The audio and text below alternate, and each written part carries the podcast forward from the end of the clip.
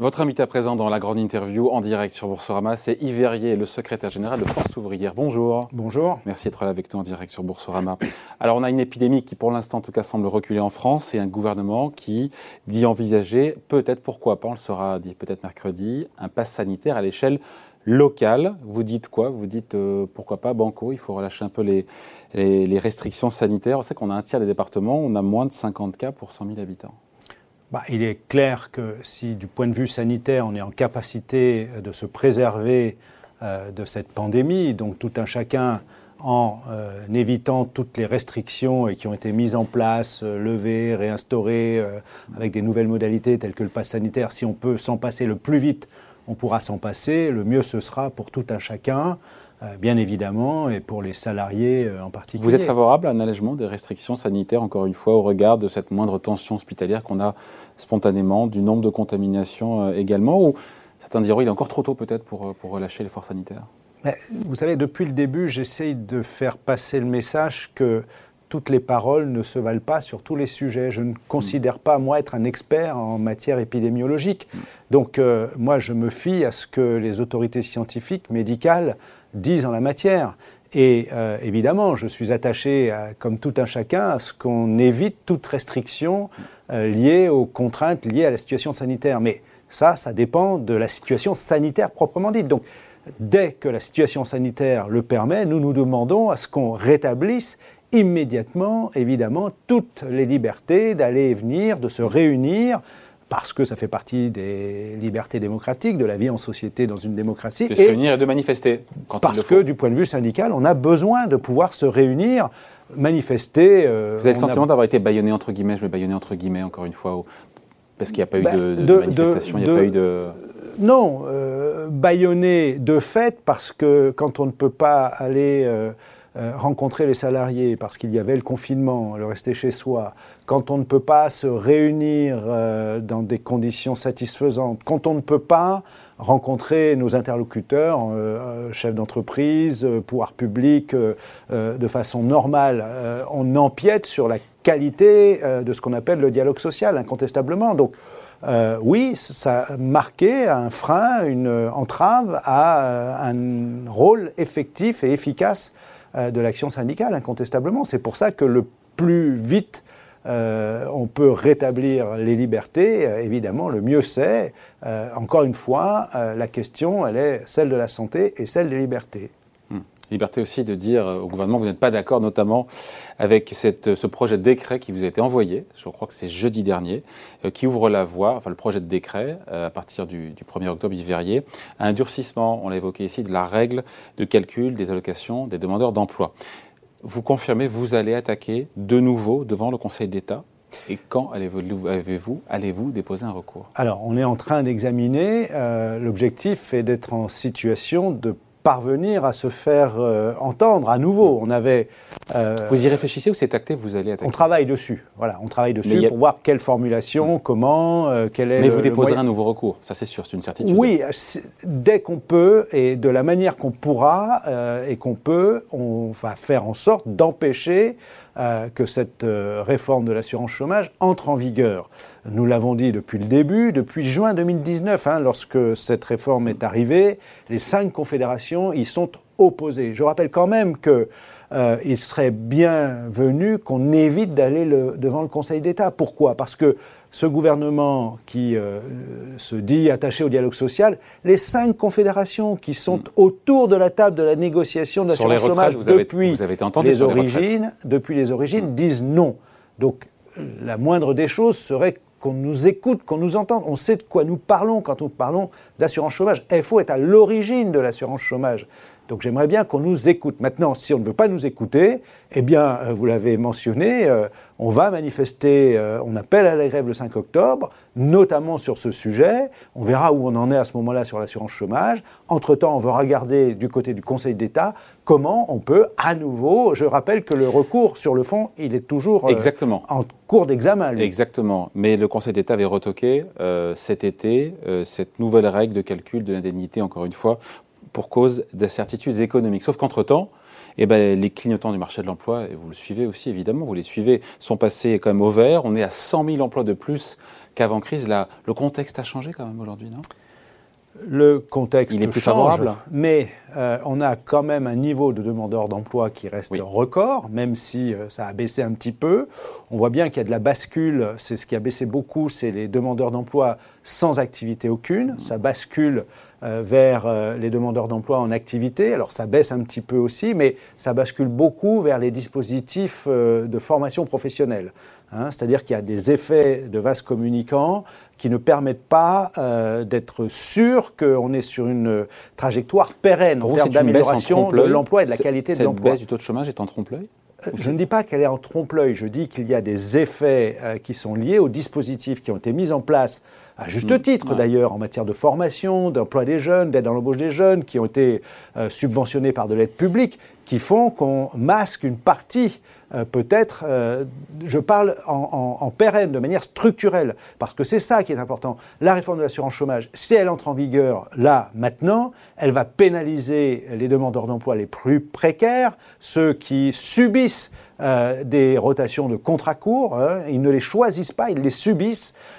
Et On parle de la permittance, C'est pérenne, ça. Oui, exactement. Parce que c'est compliqué. Peut-être qu'on devrait déjà rappeler, pardon, Yves Verrier, ces nouvelles règles Mhm. si elles doivent s'appliquer au 1er octobre, c'est une baisse de l'indemnité de 30% au bout de six mois. Oui. C'est ça, je sais vous l'expert là pour le coup, hein, c'est ça. Alors, c'est l'UNEDIC évalue à un peu plus d'un million euh, de demandeurs d'emploi qui seraient pénalisés, avec une baisse moyenne de l'allocation chômage de 17%. Il faut avoir en tête que l'allocation moyenne de. Non, non, c'est euh, immédiat. C'est en fait, vous refaites un calcul de l'allocation euh, au lieu de ne compter que les jours de travail pour calculer l'allocation, vous comptez l'ensemble de la durée, sauf que ce sont des salariés justement qui ont enchaîné les contrats courts avec des périodes sans emploi et des périodes. C'est pour mettre un terme justement à ces enchaînements. Oui, mais ça, c'est pas le salarié qui en décide. Euh, là, la condition, elle est celle de limiter les abus de contrats courts. Or, l'autre aspect de la réforme de l'assurance chômage, qui est celui du bonus-malus, qui est censé Elisabeth Borne nous a dit il y a des, il y a des surcotisations pour les entreprises qui abusent des contrats courts. que ça n'entrera en vigueur qu'au mois de septembre 2022. Hmm. Entre-temps, euh, il y aura eu une élection présidentielle. Euh, donc on met tout de suite le bâton sur les demandeurs d'emploi. Un million de demandeurs d'emploi qui auront une baisse qui seront pénalisés en moyenne de 17%, de leur allocation. De leur allocation. Bien. Donc ça, ça n'est pas acceptable. Et ce que le Conseil d'État a suspendu, euh, le, gouvernement dit il a fait de l'économie. Non, le Conseil d'État euh, conteste ce que nous, nous avions mis en avant, c'est qu'on fasse à l'envers. C'est-à-dire que ce sont les salariés qui subissent les contrats courts et on ne agit pas justement sur l'abus de contrats courts. On agira éventuellement et que partiellement selon nous à partir de septembre 2022. Pendant ce temps-là, euh, on met en place un système qui va pénaliser les demandeurs d'emploi les plus précaires. Est-ce que c'est vrai ou pas? On entend souvent ça dans le débat, qu'avec les règles actuelles, on peut gagner plus sans travailler. On ne gagne pas plus sans travailler, puisque le calcul que fait euh, le gouvernement, ce sont justement ces périodes avec emploi et ces périodes sans mm. emploi. Donc on ne gagne pas plus sans travailler. C'est faux cela, c'est faux c'est quand vous faites une moyenne sur euh, une période plus longue avec des périodes de travail et des périodes sans euh, emploi, évidemment, si vous ramenez ça à cette période-là, vous allez avoir l'impression euh, que sur tel jour, vous gagnez plus. Mais sur l'ensemble de la période, non. Pourtant, Jean Castex, Premier ministre, en est convaincu. Il dit que ce nouveau mode de calcul, il est, je le cite, absolument indispensable pour répondre aux difficultés de recrutement. Un, chef euh, d'entreprise sur deux parle de problème de recrutement en France. Oui, alors le gouvernement, le problème, c'est qu'il a euh, un discours paradoxal. À certains moments, il nous dit, le ministre de l'économie et des finances, vous l'avez mentionné tout à l'heure, il incite les entreprises à augmenter les salaires, notamment les bas salaires, pour des raisons euh, d'attractivité des emplois, parce qu'on s'aperçoit enfin que les métiers en tension, pour beaucoup, on ne mm. trouve pas preneur parce que les salaires, c'est pas au niveau, et les conditions d'emploi, c'est-à-dire c'est des contrats précaires, euh, évidemment, qui ne sont pas attractives. Hein. Donc il nous dit cela, et en même temps, il nous le dit, maintenant, bah, pour remplir ces emplois, on va baisser l'allocation chômage, en quelque sorte, pour contraindre par euh, la contrainte sur le pouvoir d'achat à accepter des emplois de mauvaise qualité. Donc il y a un discours qui est contradictoire là. Et je le redis, la question euh, de l'emploi, de la qualité de l'emploi, elle est centrale. C'est la réponse sur l'assurance chômage. comme c'est la réponse d'ailleurs sur le mm. droit à la retraite et l'équilibre des finances des systèmes de retraite. Mais le gouvernement passe en force.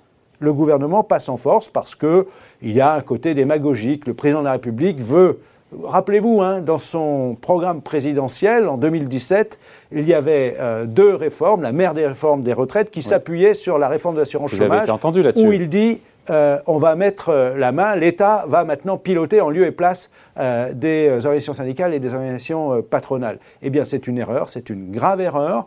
On a été entendu sur les retraites, mais ça n'a pas été faute un, de devoir s'expliquer longuement et précisément, deux, parce que nous n'étions pas suffisamment entendus quand on s'expliquait euh, longuement et précisément, d'avoir recours à une mobilisation large des salariés.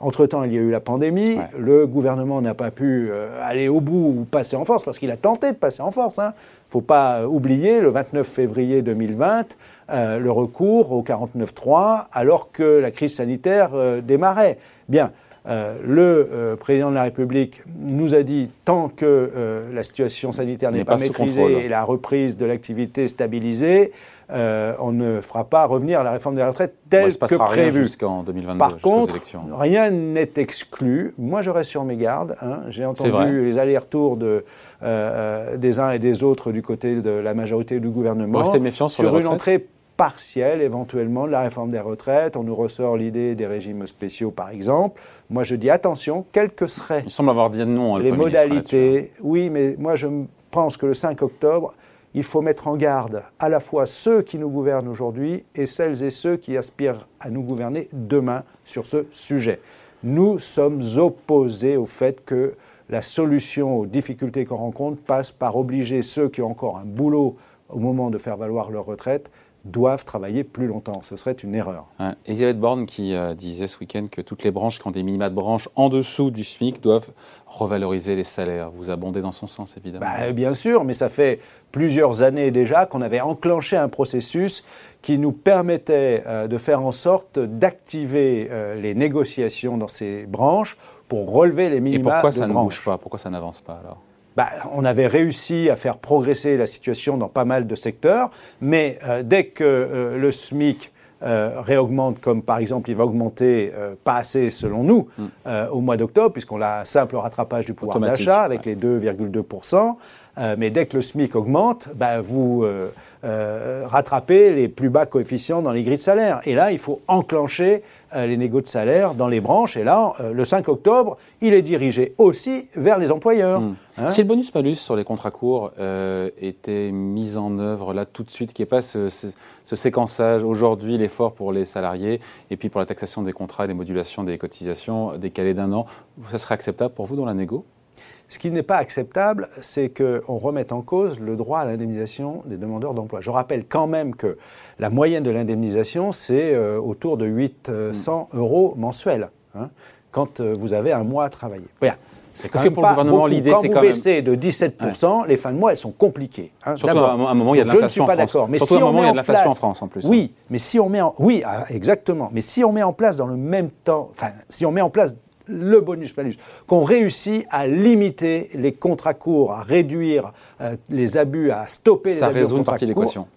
Ben, ça résout euh, l'équation sans avoir à pénaliser les demandeurs d'emploi, parce que vous aurez rééquilibré euh, les finances de l'assurance chômage, parce que l'assurance chômage, c'est un dispositif qu'on dit, moi je ne suis pas spécialiste, mais contracyclique, bénéficiaire quand l'emploi est là et qu'il est de qualité, évidemment euh, déficitaire ou dépensier quand euh, l'emploi est en mauvaise situation. La philosophie derrière cette réforme de l'assurance chômage et de ce nouveau calcul des indemnités, c'est de se dire qu'une euh, baisse des droits va pousser des gens à reprendre un boulot.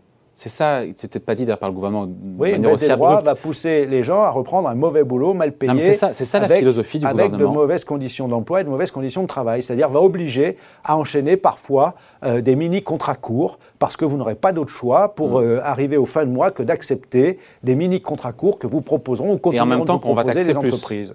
Donc c'est un peu. Euh, on va taxer plus les contrats courts oui. Quand? Euh, Septembre 2022, pas avant. Mm. Entre-temps, qui sera là?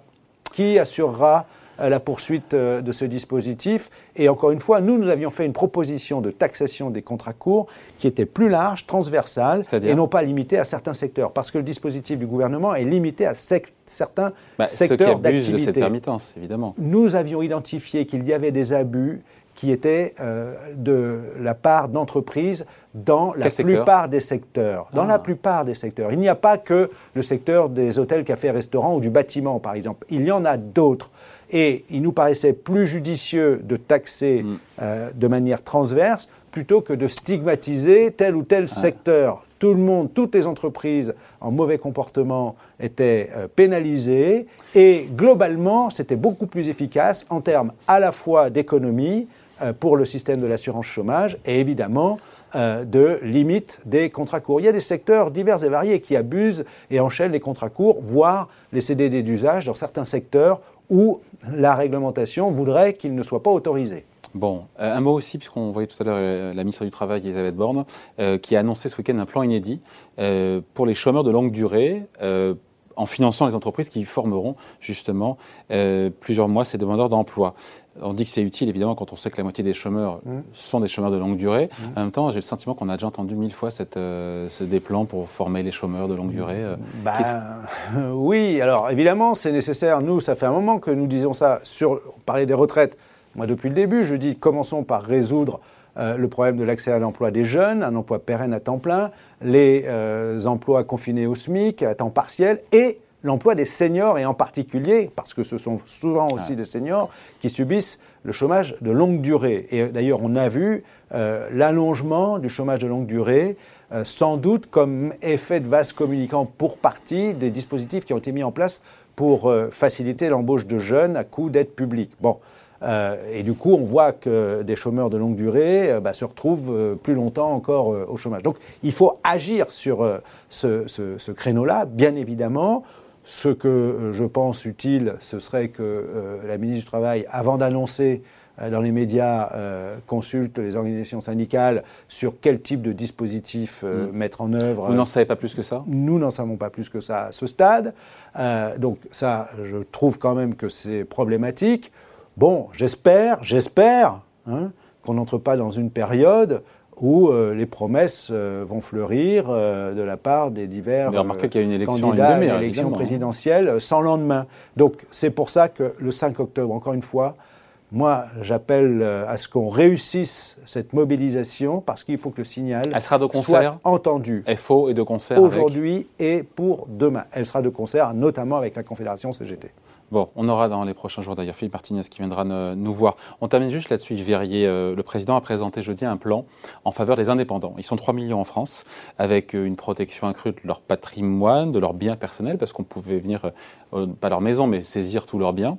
un meilleur accès à une assurance chômage, c'est un peu plus compliqué, c'est pas la même assurance évidemment que pour les salariés. Bah, si, ils sont rentrés dans l'UNEDIC justement. Alors c'est ça, c'est ma question. Maintenant, ils sont totalement rentrés dans l'UNEDIC Ils sont rentrés dans l'UNEDIC, le problème c'est comment on finance aujourd'hui, Parce qu'aujourd'hui, c'est les salariés qui cotisent, la CSG maintenant, et euh, les employeurs. Donc les indépendants, il y a un problème. Bon, donc c'est très bien. Et les démarches aussi avec l'URSSAF. Bref, est-ce que tout ça va dans le bon sens euh, Rien à redire ou euh bah, Ce qu'il y a à redire, c'est que encore une fois, il serait bien. On voit bien, que le, président de la République maintenant décide pour tout le monde. ça, c'est un des reproches que je fais au gouvernement et à cette philosophie, qui euh, veut mettre de côté les interlocuteurs sociaux, notamment sur les dispositifs de protection sociale. Donc que l'on euh, fasse venir les indépendants euh, comme bénéficiaires de l'assurance chômage, très bien. à l'époque, quand on a mis en place la protection sociale, la sécurité sociale, et puis plus tard l'assurance chômage, les indépendants, les commerçants, les agriculteurs n'ont pas voulu rentrer dans le système généralisé. Bien.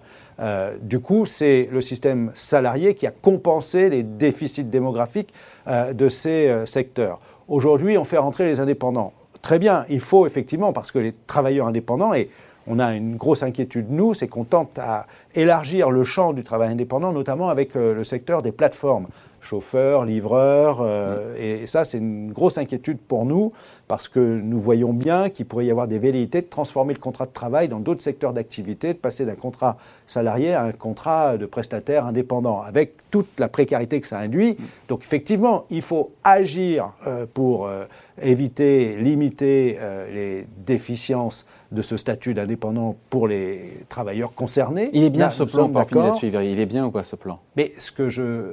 Alors, il y a toute une série de dispositions sur lesquelles ça a été discuté directement avec euh, Même si l'UDP, vous n'avez pas été consulté, hein. euh, les artisans, etc. Donc là-dessus, c'est de leur euh, euh, compétence. Et j'imagine que si la consultation a eu lieu, les dispositions vont dans le bon sens. Ce qui m'interroge, moi, c'est quels sont les moyens de financement, surtout du point de vue de l'assurance chômage. Ouais. Bon, voilà. En tout cas, merci. Merci d'avoir été avec nous. Yves Verrier, secrétaire général de Force ouvrière, invité de la grande interview en direct sur Boursorama. Merci beaucoup. Merci à vous.